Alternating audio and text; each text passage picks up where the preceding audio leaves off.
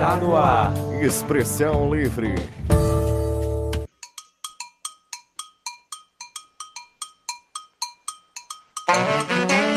Lockdown, bloqueio total, confinamento social total, isolamento total ou tranca-rua.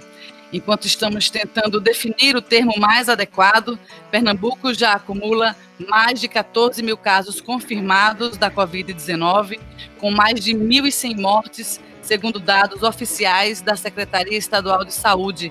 A partir deste sábado, dia 16, entra em vigor uma portaria que trata do isolamento rígido.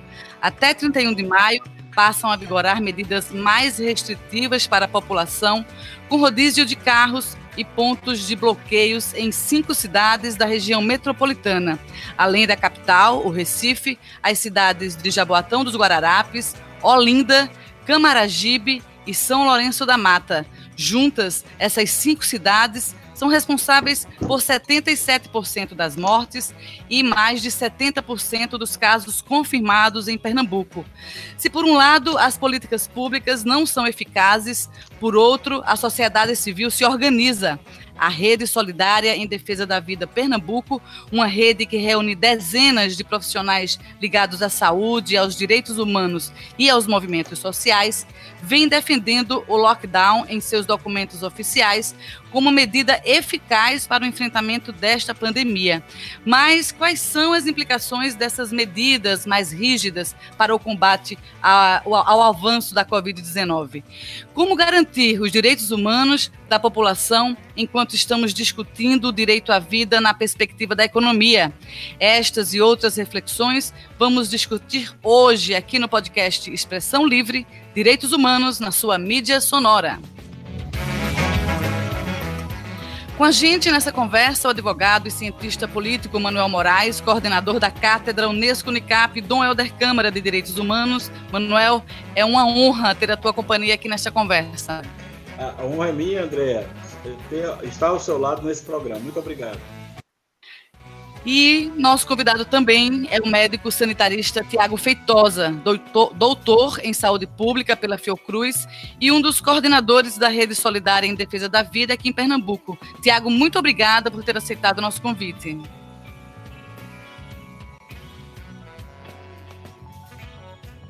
Olá, André. Olá, Manuel. E todo mundo que está acompanhando o programa. Uma honra estar aqui. Vamos em frente. Vamos adiante. Então, o podcast Expressão Livre é uma parceria entre o curso de jornalismo e a Cátedra de Direitos Humanos da Universidade Católica de Pernambuco. E se você quer e se você quer debater com a gente os direitos humanos, segue os nossos perfis nas redes sociais. Lá você acompanha outros conteúdos diários com temas, com agendas de eventos importantes para você ficar bem informado e bem informada. Sua interação também é muito importante para a gente. O Expressão Livre está no Instagram e também no Facebook, no arroba Expressão Livre DH.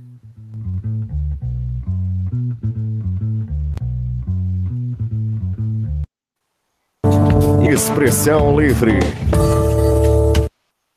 Bom, está, é, esta semana né, está sendo lançado nacionalmente o Manifesto Leitos para Todos, que pede a requisição dos leitos privados e de fila única para pacientes graves da Covid-19. Esse documento alerta para a chegada do colapso do sistema de saúde brasileiro em poucas semanas e é assinado por cerca de 80 organizações da sociedade civil e mais de 2.380 pessoas. A gente vai conversar vai começar essa conversa com o Tiago. Tiago, eu queria que você explicasse um pouco para a gente do que se trata esse manifesto. Né? Você representa a rede aqui em Pernambuco, mas em, em nível nacional você faz parte também dessa campanha maior. Então, Andréa, essa campanha a gente começou aqui em Pernambuco sob o título Vidas Iguais. Ela é inspirada em algo que ocorreu na Espanha e na Itália quando lá a epidemia tomou uma dimensão é, parecida com a que está tomando agora no Brasil. E aí, nós, inspirados por isso, iniciamos essa campanha em Pernambuco. É, fomos contactados também por outros grupos e outros estados da federação. Né? Então, tinha uma campanha no Rio de Janeiro, chamado Leitos para Todos, e uma campanha com o mesmo nome nosso, em São Paulo, Vidas Iguais. E aí a gente unificou numa campanha só, a nível nacional, e estamos lançando o manifesto na quarta-feira, é, que vai, na verdade, dar visibilidade a essa, essa proposta, essa, essa bandeira, né, que já envolve tantas pessoas é, importantes, personalidades e também instituições, é, órgãos e entidades da sociedade civil organizada. E a proposta é que a gente tenha a mesma oportunidade para é, leitos de terapia intensiva para quem, quem é cidadão brasileiro, né? considerando que todas as vidas são iguais. E considerando o princípio constitucional de que o direito à vida está acima de qualquer outro direito. Então, nossa proposta é que todos as, uh, os recursos é, hospitalares, inclusive de terapia intensiva, esteja disponível para todo cidadão que necessite e que esteja com a Covid-19. E é isso que a gente está propondo. É, Tiago, a gente tem números é, dos leitos disponíveis na, na, rede privada. A minha impressão é que os números desses leitos eles ainda não estão disponíveis de forma transparente. É uma impressão minha ou vocês também sentem isso é, acompanhando os números? Então, é, na verdade, a forma, a forma como o setor privado se organiza né, na oferta de, de serviços e leitos é bem diferente da do Sistema Único de Saúde. Então, a gente, de fato, tem pouca visibilidade é, naquilo que, que eles têm de capacidade de atendimento. É, neste momento, estão suspensos os serviços chamados eletivos, né? aqueles que são programados e que não são urgentes. Então, a nossa avaliação é que esses serviços, inclusive de unidades de terapia intensiva, salas de recuperação pós-anestésica, é, ambientes que podem é, acolher o paciente crítico poderia ser destinados a uma fila única é, de pacientes com a Covid-19. Então, isso é um processo que tem que ser desencadeado pelo poder público, né, é, a nível federal ou a nível estadual, para que a gente visualize esses equipamentos, esses leitos, esses serviços, e isso possa ser colocado à disposição de quem precise, né, considerando que todas as vidas são iguais. É lógico que nós também é, admitimos e, e, recomendamos que o devido ressarcimento seja feito. Né? Então, os governos têm que tratar isso com o setor privado de forma a estar salvando vidas. Então, nosso manifesto é nesse sentido, sabe, André? De garantir esse acesso para todos daquilo que está disponível no nosso país, tanto no setor público quanto no setor privado, e a gente, com isso, salvar vidas. Perfeito. Agora, Manuel, esse manifesto Leitos para Todos, ele está sendo lançado no momento em que 26 estados brasileiros e o Distrito Federal apresentaram ao Supremo Tribunal Federal, STF, um pedido de impugnação é, da ação em que o PSOL pede a adoção de uma fila única de leitos de UTI, né, que Tiago acabou de citar, administrada pelo SUS para o atendimento dos pacientes da Covid-19. Os estados estão pedindo ao ministro Ricardo Lewandowski que é, relata a ação do PSOL, que ele rejeite os argumentos do partido. Os procuradores gerais dos estados, né, que assinam esse documento, dizem que, aspas, cada estado deve verificar a melhor saída para o combate da crise de saúde, considerando a realidade local. Fecha aspas. É, Manuel, eu queria, do ponto de vista é, da política e, e, das questões jurídicas, né, você é cientista político, você é advogado, é, esses estados eles já vêm sendo responsabilizados, né, já são responsáveis pela condução da crise do coronavírus. Qual a tua avaliação sobre essa é, essa reação dos estados em, em não aceitar? É, é, é, assim mesmo? Vai ser melhor? Ou isso não foi uma atitude, vamos dizer assim, é, em defesa da vida das pessoas? Qual a tua análise? É, André, veja, a sua pergunta é muito importante. Essa discussão, certamente, ela tem um conteúdo extremamente pedagógico, se a gente puder voltar um pouquinho à, à iniciativa primeira do pessoal. O pessoal entrou no Supremo Tribunal Federal com uma arguição direta de preceito fundamental chamado ADPF. A ADPF é uma medida de caráter é, constitucional, é uma ação do controle constitucional que visa é, corrigir, digamos assim, uma lacuna, visa corrigir a necessidade de uma decisão que faça cumprir, que, que venha albergar, que venha defender uma garantia fundamental que esteja ameaçada. Então, a análise que o pessoal fez foi a, a não tomada de decisão, que é isso que Tiago estava falando, é, é, é, digamos assim, uma ameaça à garantia fundamental das pessoas. É, sendo que é, a argumentação da DPF foi exatamente no sentido de que faltava aos estados a devida iniciativa jurídica, que seria decretos, não é? Porque o governador ele atua, é, ele pode atuar a partir de duas figuras legislativas, através do decreto ou através da lei. Nesse caso, não precisa de lei, porque os governadores, é, em alguns estados, já decretaram leis é, de urgência sanitária. E essas leis já produzem esse efeito, ou seja, já permitem o governador é, exercer esse poder constitucional do artigo 196, do artigo 198, do artigo 194, que dá amparo ao governante, numa situação de urgência, requisitar os leitos privados, inclusive até os profissionais que trabalham na rede privada. É, na medida em que os governadores não tomaram essa iniciativa, é, o pessoal entendeu que existe um risco a preceito fundamental, ou seja, um risco de uma garantia fundamental. Então, nesse sentido, é, o relator Lewandowski ele começa a tomar é, as iniciativas processuais constitucionais. E foi nesse sentido que o, os 20 procuradores gerais, é, 26 procuradores entraram é, processualmente. Veja, André, é uma ação processual.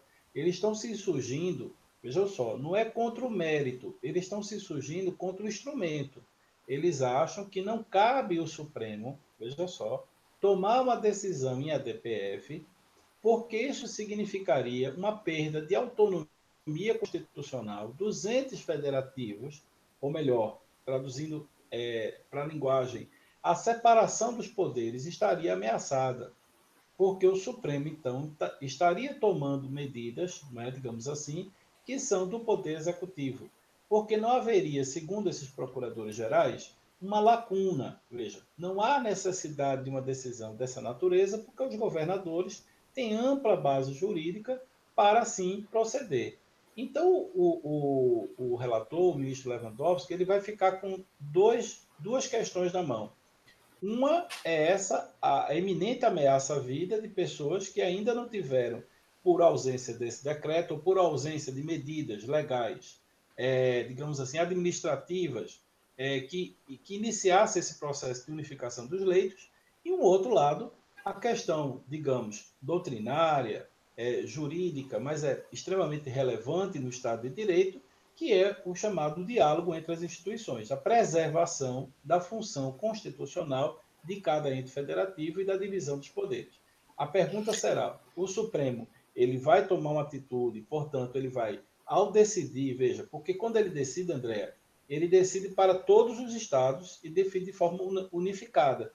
E, e os procuradores a, alegam isso, que nós temos estados com realidades diferentes. Então, é melhor que essa decisão não fosse tomada para que permitisse aos estados tomarem as decisões à medida em que couber. Vamos entender dessa forma. Perfeito, Manuel. Muito obrigada. Como eu aprendo com as coisas que você explica. Muito obrigada mesmo. Eu que agradeço, André.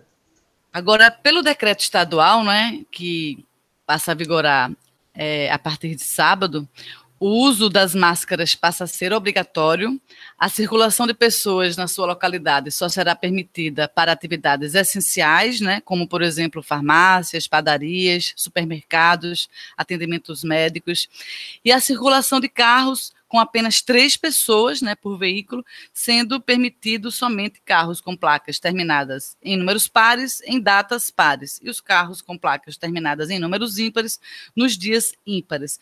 E para pluralizar ainda mais essa conversa de hoje aqui da gente, a gente vai trazer um depoimento de Tereza Lira. Tereza é médica sanitarista, ela é pesquisadora da Fiocruz e também professora da UPE.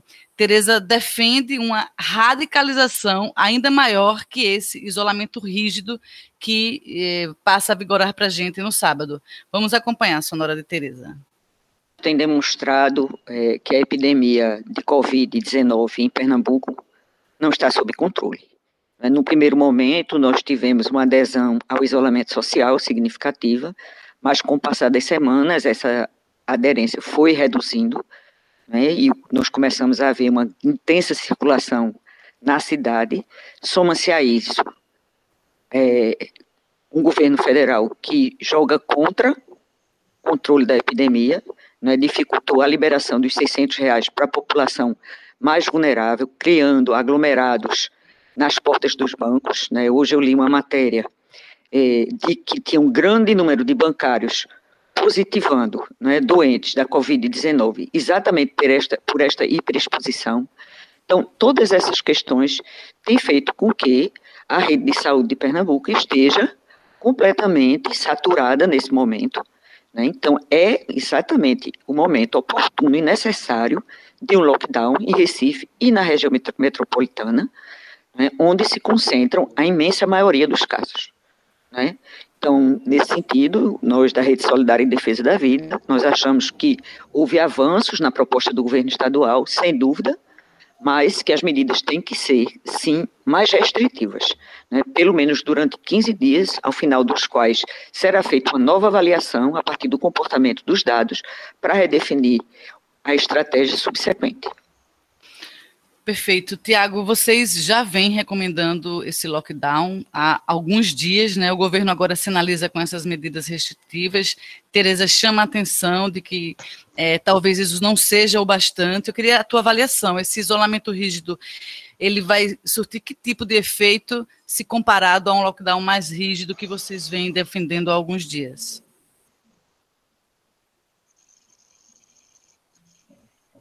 Oi, André. Veja, na verdade, a situação em Pernambuco, ela vem se agravando a cada dia no que diz respeito à quantidade de mortos e no que diz respeito a estrangulamento né, da rede de saúde. Então, esses são os dois principais é, elementos para se indicar o lockdown.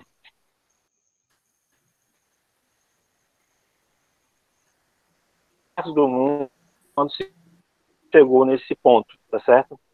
Pernambuco já vem adotando medidas restritivas de isolamento social desde o início, quando começou a ter transmissão comunitária, ou seja, quando começou a ter transmissão dentro do estado, tá certo?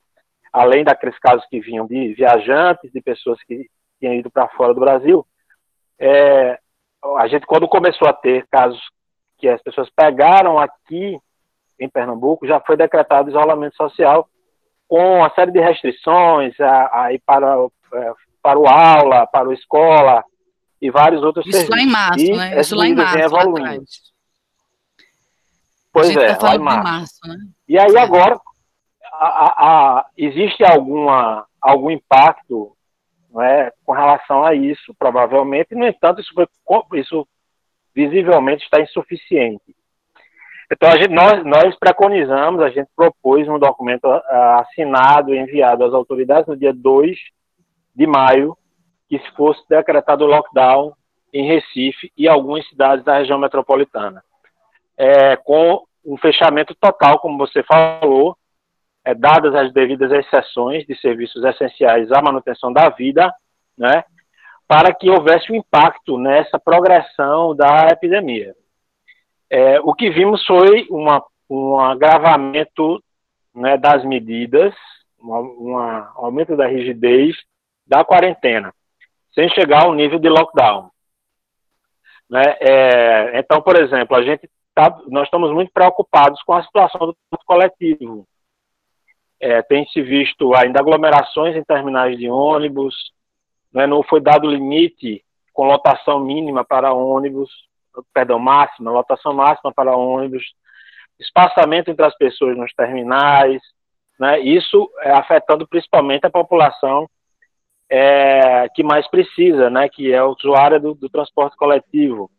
A gente tem, tem ficado muito preocupado também com as aglomerações de fim de semana nos mercados e feiras livres, que também é uma, um momento de muita possibilidade de transmissão, né, de muito risco para as pessoas.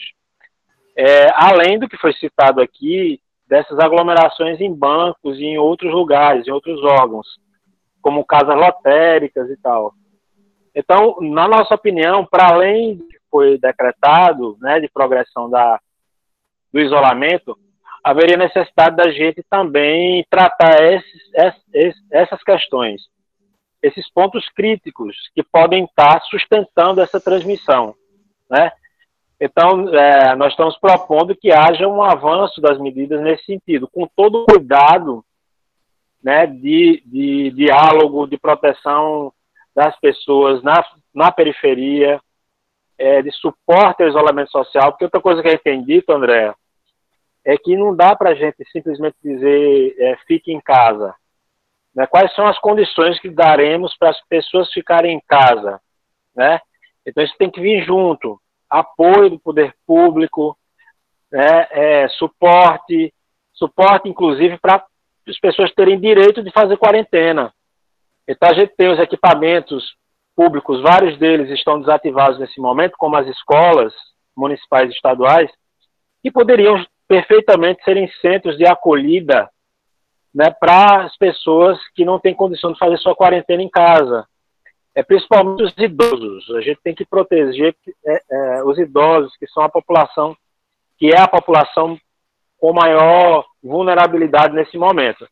Uhum. Então, nós estamos propondo uma série de medidas para complementar o que foi proposto pelo Estado. Perfeito. Agora, é, hoje a gente é, teve acesso a um, um estudo, né, uma pesquisa, é um estudo chamado BR Covid-19 UFPE. Na verdade, é, é desenvolvida por pesquisadores da UFPE e da Unicap. É, na Unicap, a gente tem os professores Juliano Domingues e, e Breno Carvalho é, entre os, os profissionais que participaram dessa pesquisa, e eles lançaram, não sei se Tiago e Manuel viram, eu, eu queria trazer também para a gente conversar um pouco sobre isso, três projeções, três cenários, né, é, de, de vidas salvas em três cenários diferentes de, de, isolamento. Então, no primeiro cenário, né, um isolamento menos rígido, é, 1.466 vidas seriam salvas. Num segundo cenário, um cenário mais restritivo, 2.782 pessoas não morreriam, né, vidas salvas, e num bloqueio mais rígido, um bloqueio total, um terceiro cenário, é, 4.098 vidas seriam salvas. Daria uma média de 93 pessoas salvas por dia, caso nós tivéssemos um bloqueio é, rígido de circulação de pessoas é, esse, esse dado está disponível aí nos, nos, veículos de comunicação. Queria saber se vocês tiveram acesso a ele, se vocês é, conhecem, e se, se, é isso mesmo, a gente é, realmente precisa de bloqueio para salvar a vida das pessoas, e isso não ocorrendo, qual o prognóstico vocês fazem, é, se essas medidas restritivas não forem intensificadas, qual o prognóstico vocês fazem da, do avanço da Covid pelos próximos dias? André, no mundo inteiro, nós estamos falando de um processo epidemiológico, né? ou seja, uma pandemia, ela se dá a partir de um pico, ou seja, o, o desenvolvimento é, é, da, da, do, do, da transmissão viral, ela se dá por algo que nós conhecemos. E como, como nós conhecemos, ou seja, como nós sabemos o meio e é preciso haver o isolamento social para, para que a população não transmita, ou seja, é, existe o que Tiago fala, que eu acho muito importante a fala de Tiago, é, daquele que não é assintomático. Esse assintomático, uhum. esse que está bem, aparentemente não tem nenhum problema, ele está transmitindo é, uhum. o vírus. E as pessoas, é, e passa a ser um vetor importante da disseminação. Então, a ideia de você criar o isolamento social ou de você criar uma barreiras sanitárias é para exatamente impedir que esse vírus circule por conta dessa pessoa que não demonstra as características, né, os sintomas é, que, que fazem com que as pessoas se cuidem e o vírus circule menos. Isso é um efeito é, matemático, é estatístico, porque a probabilidade do vírus se propagar é a circulação. Então, se você diminui a circulação, você diminui o vírus. Agora, a preocupação, me parece, a resistência maior da nossa sociedade, muitas vezes, e por isso que a gente defende um tipo de tranca-rua que seja é, associado ao diálogo.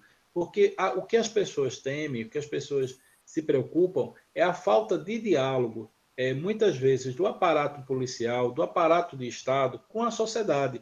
É isso que muitas vezes fazem as pessoas duvidar não é? Do, da eficácia, do, do, da importância e muitas vezes das possíveis violações de direitos humanos que isso pode ocasionar. Então, a gente precisa, nesse momento, mais do que nunca, perceber que o que nós estamos querendo é salvar vidas. E nessa perspectiva, é preciso que tudo se reinvente. Por que a segurança pública não pode ser reinventada? Porque ela não pode, pela primeira vez, viver uma experiência de controle social da atividade policial? Por que a gente não pode ampliar a, os canais de participação da sociedade, inclusive de denúncia, da ouvidoria de polícia, se houver necessidade que isso aconteça? Quer dizer, eu acho que agora é um momento em que as instituições têm um inimigo comum. Veja, e o inimigo comum não é ideológico, o inimigo comum não é oposição A do governo B ou a favor do governo C. O inimigo comum é algo que destrói pessoas, destrói famílias, destrói sociedades. Ou a gente enfrenta isso com a dignidade que nós temos e preservamos, né? ou seja, salvando vidas, ou nós vamos, infelizmente, ver muitas cenas de pessoas sendo enterradas da forma que é o enterro é, numa Covid, né? A pessoa totalmente isolada dos seus parentes, e é um desfecho sem luto, né? sem velório, sem. Isso é uma coisa é, é, que a gente tem que evitar. E é por isso que a gente precisa se reinventar. E, e, é nesse sentido que a democracia se fortalece, porque a opção da gente é o Estado Democrático de Direito. Perfeito, Manuel. Mas como falar em direitos humanos, como falar na perspectiva da saúde, da vida? É, da política quando a gente tem um enfrentamento aí de uma narrativa maciça que atrela tudo isso aos aspectos econômicos, né? Quando se fala em um isolamento mais efetivo. É um trabalho quase que de formiguinha e pedagógico explicar para as pessoas que a vida é mais importante que a economia quando a gente tem um governo que é, joga para a plateia, joga para a opinião pública é, é, essa, essa lógica reversa, não é? Não? Você tem toda a razão, André. Esse é o grande desafio da conjuntura desse momento para todos nós que defendemos direitos humanos, não é?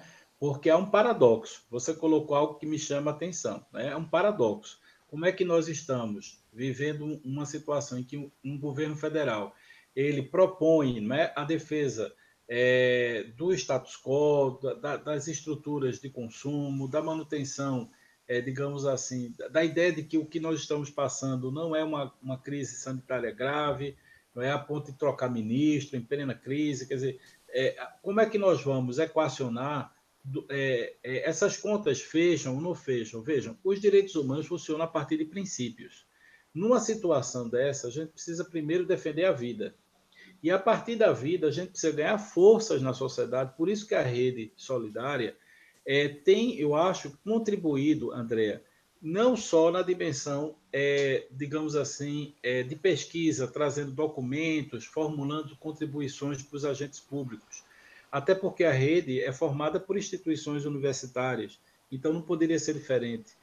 Mas é também fazendo campanhas educativas, com artistas que têm se colocado à disposição de fazer é, contribuições, depoimentos, falas, né? Para a sociedade. Então, na verdade, o, o, foco dos direitos humanos é a consciência da sociedade. Se a sociedade se conscientiza e compreende seus direitos, ela vai ter condições de atuar junto a qualquer violência que venha por parte do Estado ou qualquer violência que venha por parte de uma estrutura pública. Que, na verdade, no fundo, quem viola os direitos humanos é o Estado. Então, se a sociedade está é, empoderada dos seus direitos, nós teremos condições de reagir. Agora, nós não podemos é nos omitir. Ou seja, a gente não pode imaginar que, em função de governos, digamos assim, né, que tenham uma agenda é, da necropolítica, né, ou seja, uma agenda genocida, porque, no fundo, essa ideia de dizer, veja, como, é, como isso é sério. Não, a pessoa é idosa, ela vive há muitos anos, ó, a pessoa é doente, é, já tinha uma, uma comorbidade, já já tinha hipertensão, já tinha diabetes, então ela morreu por conta da outra doença. Veja, essa é uma situação, ou então porque ela é pobre, era morador de rua, isso é um discurso é, é, eugênico, isso é uma eugenia, isso é uma, uma espécie de limpeza social. Então, por trás disso, como dizia bem o médico há pouco tempo, num depoimento na TV, o que nós estamos enfrentando é um campo ideológico muito profundo. Né? Nós estamos diante de um fascismo. E contra o fascismo, nós precisamos nos juntar, nós precisamos nos organizar e defender a dignidade humana. E, evidentemente, como você disse, enfrentamentos vão acontecer. Mas sempre foi assim na história da humanidade, na história dos direitos humanos, e numa pandemia não será diferente. Né? Por isso que nós estamos nos organizando e defendendo a dignidade humana com os instrumentos que nós temos. Agora, não podemos é defender a, a livre circulação, que a livre circulação vai representar o, o, o, ampliação dessa, dessa pandemia no Recife e no Estado. Perfeito. Agora, tem um aspecto importante, né, sobre o isolamento rígido ou lockdown, enfim, como a gente vai, vai nomear, é que é, acho que Tiago e o próprio Manuel já mencionaram, essa população de baixa renda, né, as populações das periferias. O que a gente tem visto é burocracia, é fila, é, para que, que ferem né, a dignidade humana e, como já foi dito, a gente fica se perguntando, será que não seria possível uma política pública que contemple essas pessoas de uma forma mais respeitosa? E aí a gente trouxe para conversar com a gente também o depoimento de Verônica Almeida, Verônica é jornalista, ela é especialista em saúde pública do Observatório ela também participa do Observatório Nacional de Saberes e Práticas Integrativas e Complementares em Saúde da Fiocruz e tem uma grande experiência na cobertura dos temas à saúde, né?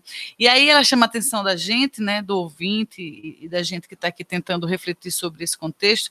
Ela chama a atenção sobre é, para os cuidados com essas populações de periferias, populações de baixa renda, nesse contexto de pandemia e de medida restritiva. A gente vai acompanhar o depoimento dela agora. É, qualquer pessoa de bom senso né, sabe que é necessário manter isolamento social para barrar essa propagação da Covid-19, tendo em vista a gravidade da doença, a ausência de uma vacina, de um medicamento eficaz e, sobretudo, em razão da situação né, da superlotação que já existe no sistema público de saúde.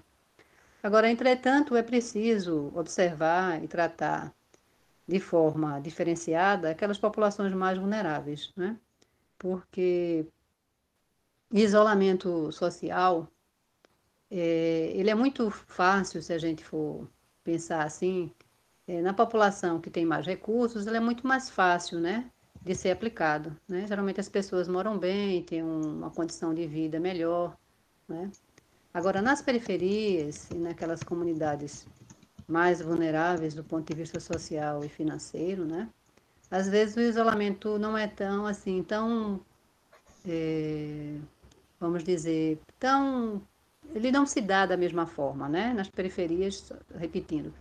É, o isolamento social, às vezes, ele é complexo, porque como é que você pode imaginar que, às vezes, uma família com oito, dez pessoas que moram num barraco, né?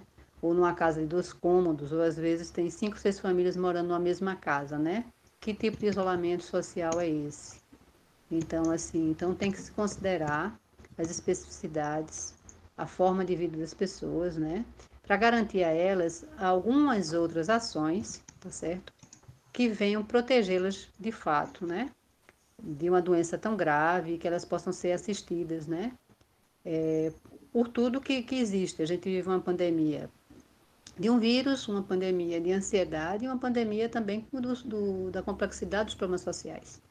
Então, assim, se aquela população que está passando fome, né, não vai poder ir para a rua para buscar um alimento, né, a pessoa está desempregado, passando necessidades, né, geralmente vai para a rua para conseguir um alimento para si ou para sua família. Se ela não pode ir para a rua para conseguir esse alimento, esse alimento tem que chegar até ela. Então esse alimento tem que chegar à cesta básica, ou esse alimento vai chegar pronto, tá certo? Isso tem que ser garantido. Tem que ser garantida água potável. Muitas comunidades aqui do Grande Recife, no, em Pernambuco como um todo, não tem água corrente em casa. Né? Tem a torneira, mas a água não chega. Se a água da Compesa não chega na torneira, a Compesa tem que levar essa água o caminhão-pipa. Né? Tem que se garantir a assistência perto de casa, assistência da saúde. Então, o posto de saúde ele tem que estar tá funcionando. Né? Ele tem que ter médico, tem que ter enfermeiro, tem que ter agente comunitário de saúde. Né? Porque você não pode conceber que uma pessoa que adoeça, ou por Covid-19 ou por qualquer outra doença, fique sem assistência. Né? Então, assim, tem que ser um isolamento social responsável.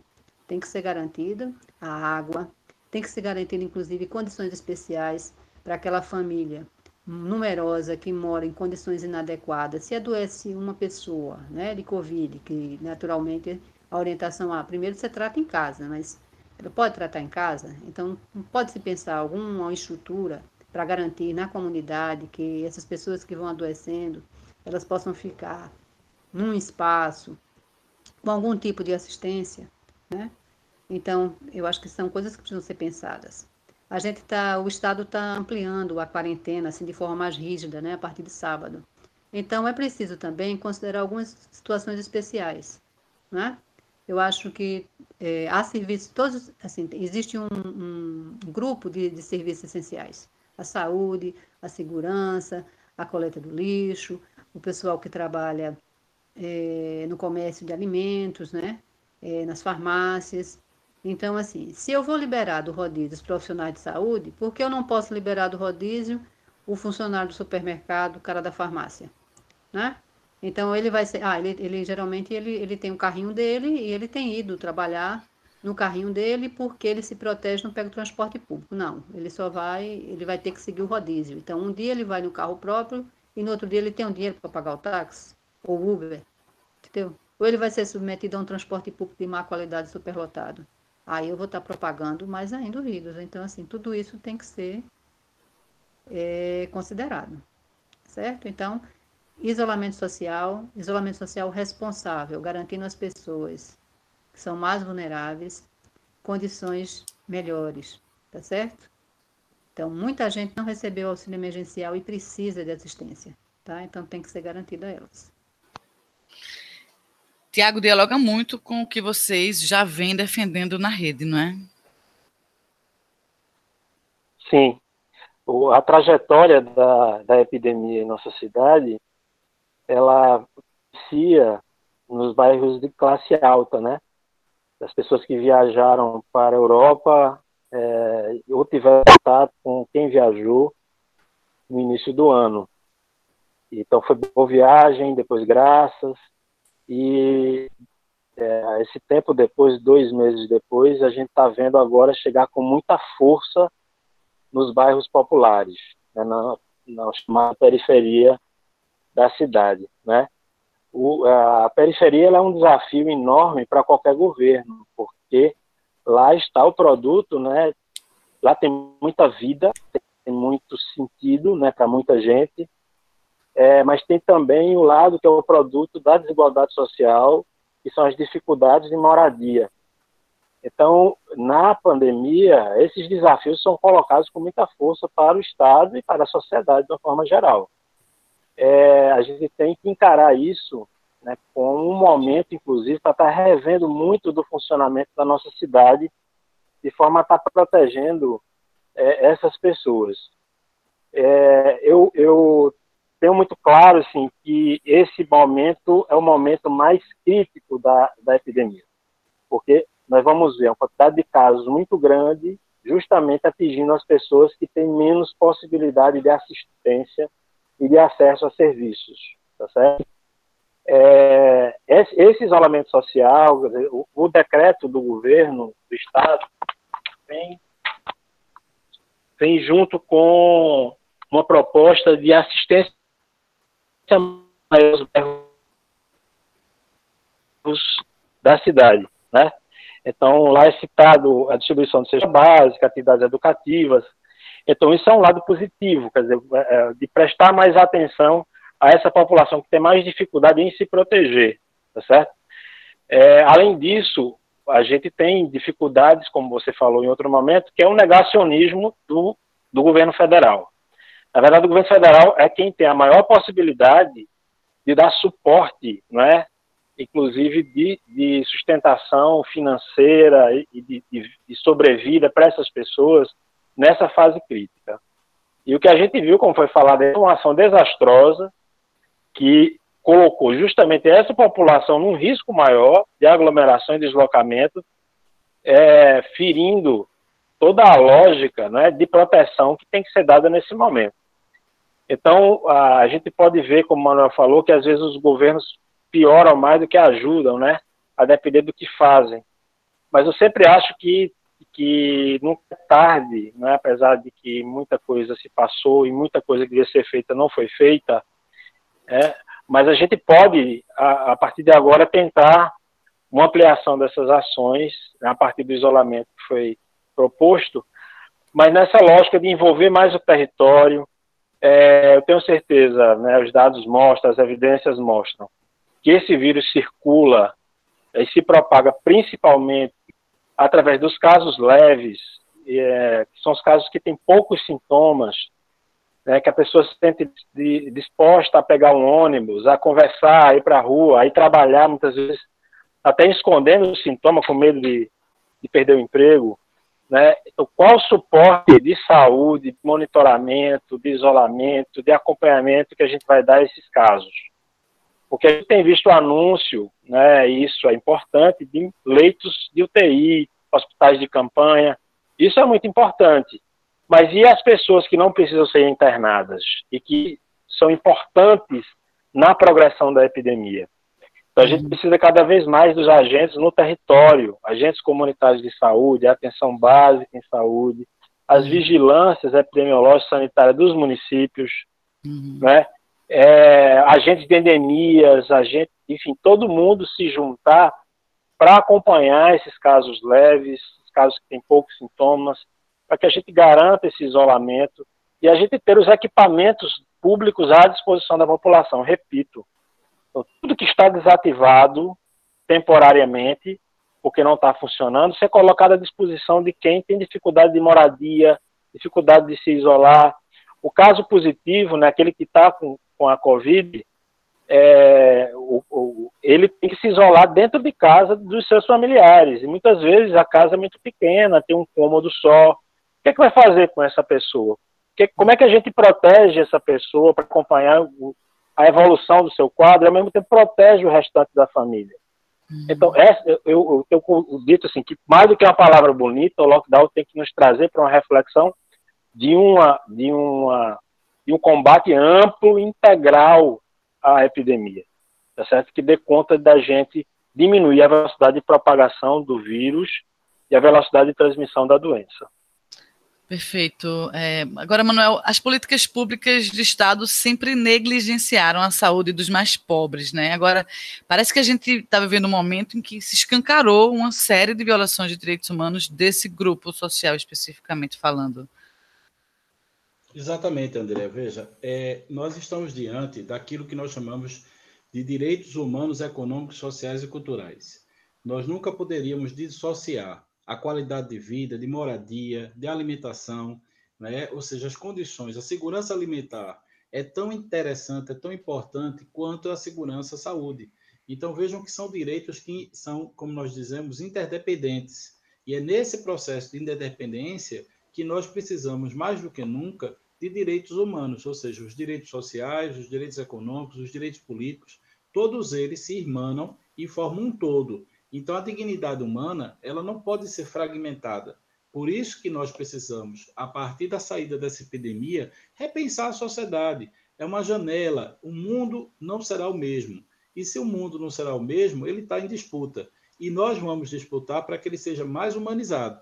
Do contrário, o mercado vai querer que ele seja mais, é, digamos assim, insensível a essas desigualdades, como foi a história da humanidade. E não foi diferente em Recife, não foi diferente no estado de Pernambuco. Mas é agora é momento da gente ressignificar a vida, novamente repensar as instituições e, consequentemente, sair dessa epidemia talvez maior do que nós entramos.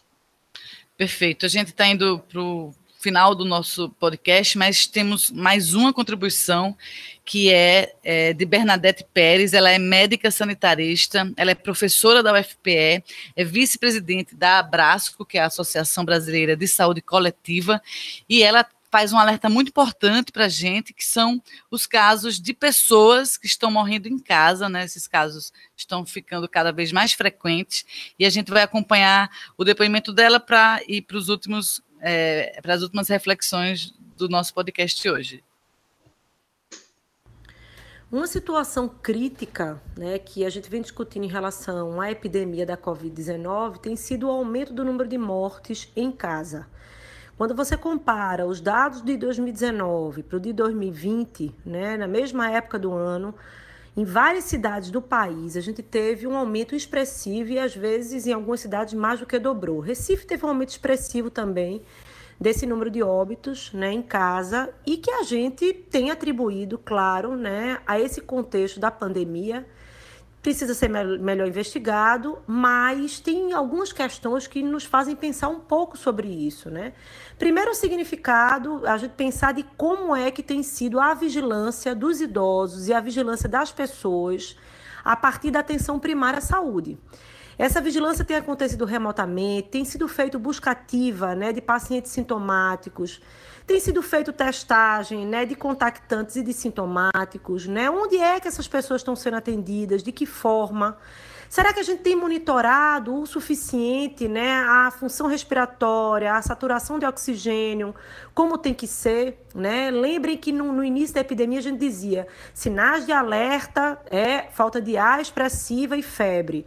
E às vezes, né, com um sinal de alerta apenas de febre, ou com falta de ar leve, ou até sem falta de ar, você tem uma saturação, uma diminuição da saturação de oxigênio, que é um sinal de alerta. Então, é, faz a gente pensar nessa situação, ao mesmo tempo, uma situação de que a vigilância de serviços de saúde tinha que estar mais próximo do território das comunidades, né? que a atenção primária é, tinha que ter apoio, suporte né? para uma entrada forte na epidemia, no sentido de acompanhamento, orientação é, familiar e comunitária, acompanhamento para o isolamento, orientação para o isolamento e monitoramento dessas pessoas, como a gente estava dizendo. Uma outra questão diz respeito à forma de costura dessa rede de atenção.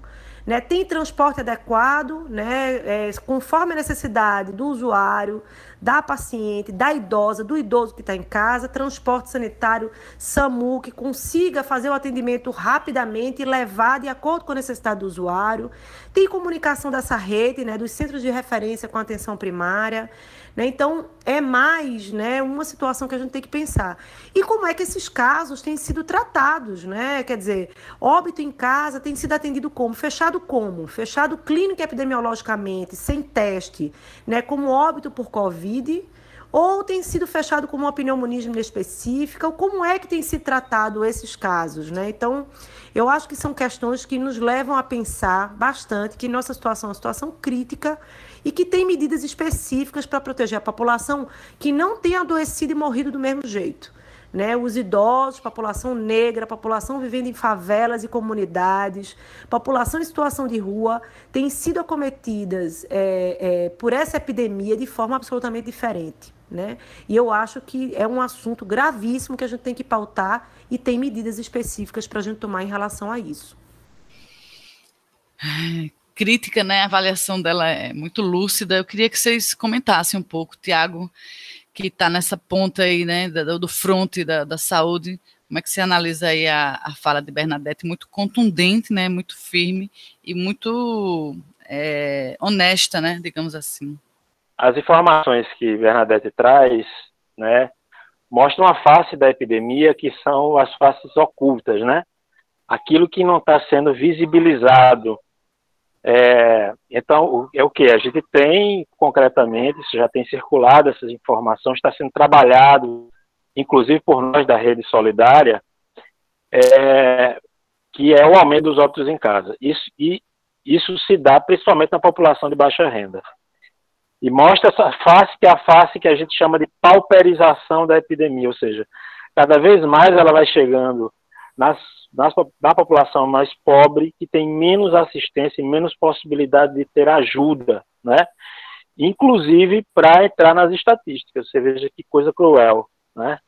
É, então nós vamos trabalhar, a gente está começando a se debruçar sobre esses dados para dar visibilidade a essas pessoas e essa população e para que isso venha a público, que as pessoas conheçam essa face da epidemia que tem é, é, atingido em cheio as, a população mais pobre e esses óbitos em casa a gente possa de algum jeito ter uma, uma, uma abordagem para diminuir os óbitos evitáveis, né?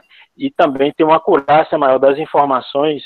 Que você tem uma ideia, o, os casos confirmados com Covid são só 10% dos casos reais. A gente já tem uma subnotificação monstruosa. Você tem uma ideia, a gente deve ter em Pernambuco já mais de 100 mil casos é, da Covid. Né? Quando nas estatísticas oficiais a gente tem 13 mil. Então, é, a gente também, nossa rede solidária, ela tem esse papel de estudar, se debruçar sobre essas situações, trazê-las a público e fazer o um debate franco e honesto com o poder público. É, como é que a gente trata essas questões de forma a estar tá protegendo as pessoas. Então, é nesse sentido que a gente traz essas informações. Perfeito. Manuel? Olá. É. Eu quero agradecer mais uma vez o espaço, né? E trabalhar nessa perspectiva que o Tiago disse. Eu acho que nós estamos então incidindo para que é, tantos poderes públicos, né, que são constituídos e têm a responsabilidade de atuar, possam com, compreender essa necessidade de agir com a defesa dos direitos humanos. Perfeito, Manuel. Eu gostaria de deixar para os nossos ouvintes é, que é possível conhecer mais né, sobre a, a campanha Vidas Iguais e Leitos para Todos. Existe um site que é www.vidasiguais.com.br e lá você pode conferir o manifesto e outras informações, você pode assinar é, esse manifesto também. E tem também rede social da Rede Solidária aqui em Pernambuco, que é, é o arroba Rede Solidária Vida. Né, quem quiser também conhecer a rede da qual é, Tiago faz parte, Bernadette, Tereza, que falaram aqui hoje no programa, trouxeram suas contribuições, acessa esses espaços é, para poder entender um pouco melhor como pode contribuir nesse, nesse momento em que a gente precisa juntar forças, juntar nossas expertises, né, quem entende de saúde, quem entende de direitos e quem entende de comunicação e outras áreas afins, somar esforços para que a gente consiga enfrentar essa pandemia com o mínimo de prejuízo que for possível. Expressão livre. E o Expressão Livre de hoje está chegando ao final. Tiago Feitosa, médico sanitarista, doutor em saúde pública pela Fiocruz, integra a coordenação da Rede Solidária em Defesa da Vida Pernambuco. Muito obrigada por sua presença e por suas contribuições. Eu que agradeço, André, agradeço a Manuel, Bernadette, Tereza, Verônica. É um prazer estar com vocês e vamos estar em outras né, sempre aí acompanhando esse, esse momento tão grave das nossas vidas, é, de forma a estar contribuindo com o poder público no combate à epidemia. Perfeito. Manuel Moraes, advogado e cientista político, coordenador da Cátedra Unesco Unicap, Dom Helder Câmara de Direitos Humanos. Muito obrigada, Manuel. Eu que agradeço a você, André, a Tiago, doutor Tiago, que tem sido esse baluarte né, na defesa da medicina com a perspectiva da saúde pública e a todos nós, né, André? Eu acho que esse programa contribui exatamente naquilo que a gente acredita: é informação com qualidade e direitos humanos. Muito obrigado. Perfeito, Manuel. E o Expressão Livre é uma parceria entre o curso de jornalismo e a Cátedra de Direitos Humanos da Universidade Católica de Pernambuco. O episódio de hoje teve a produção de Maiara Moreira Melo, Clara Magalhães e Wilma Santos, apresentação de André Trigueiro e Manuel Moraes e os trabalhos técnicos e a edição de João Trigueiro. A a música que você ouve no episódio de hoje é do grupo Trabalhos Especiais Manuais e o nome da música é Farofa de Banana. Não esquece de acompanhar a gente nas redes sociais. Nós estamos no Instagram e também no Facebook, no arroba Expressão Livre DH. Obrigada por sua audiência e até a próxima.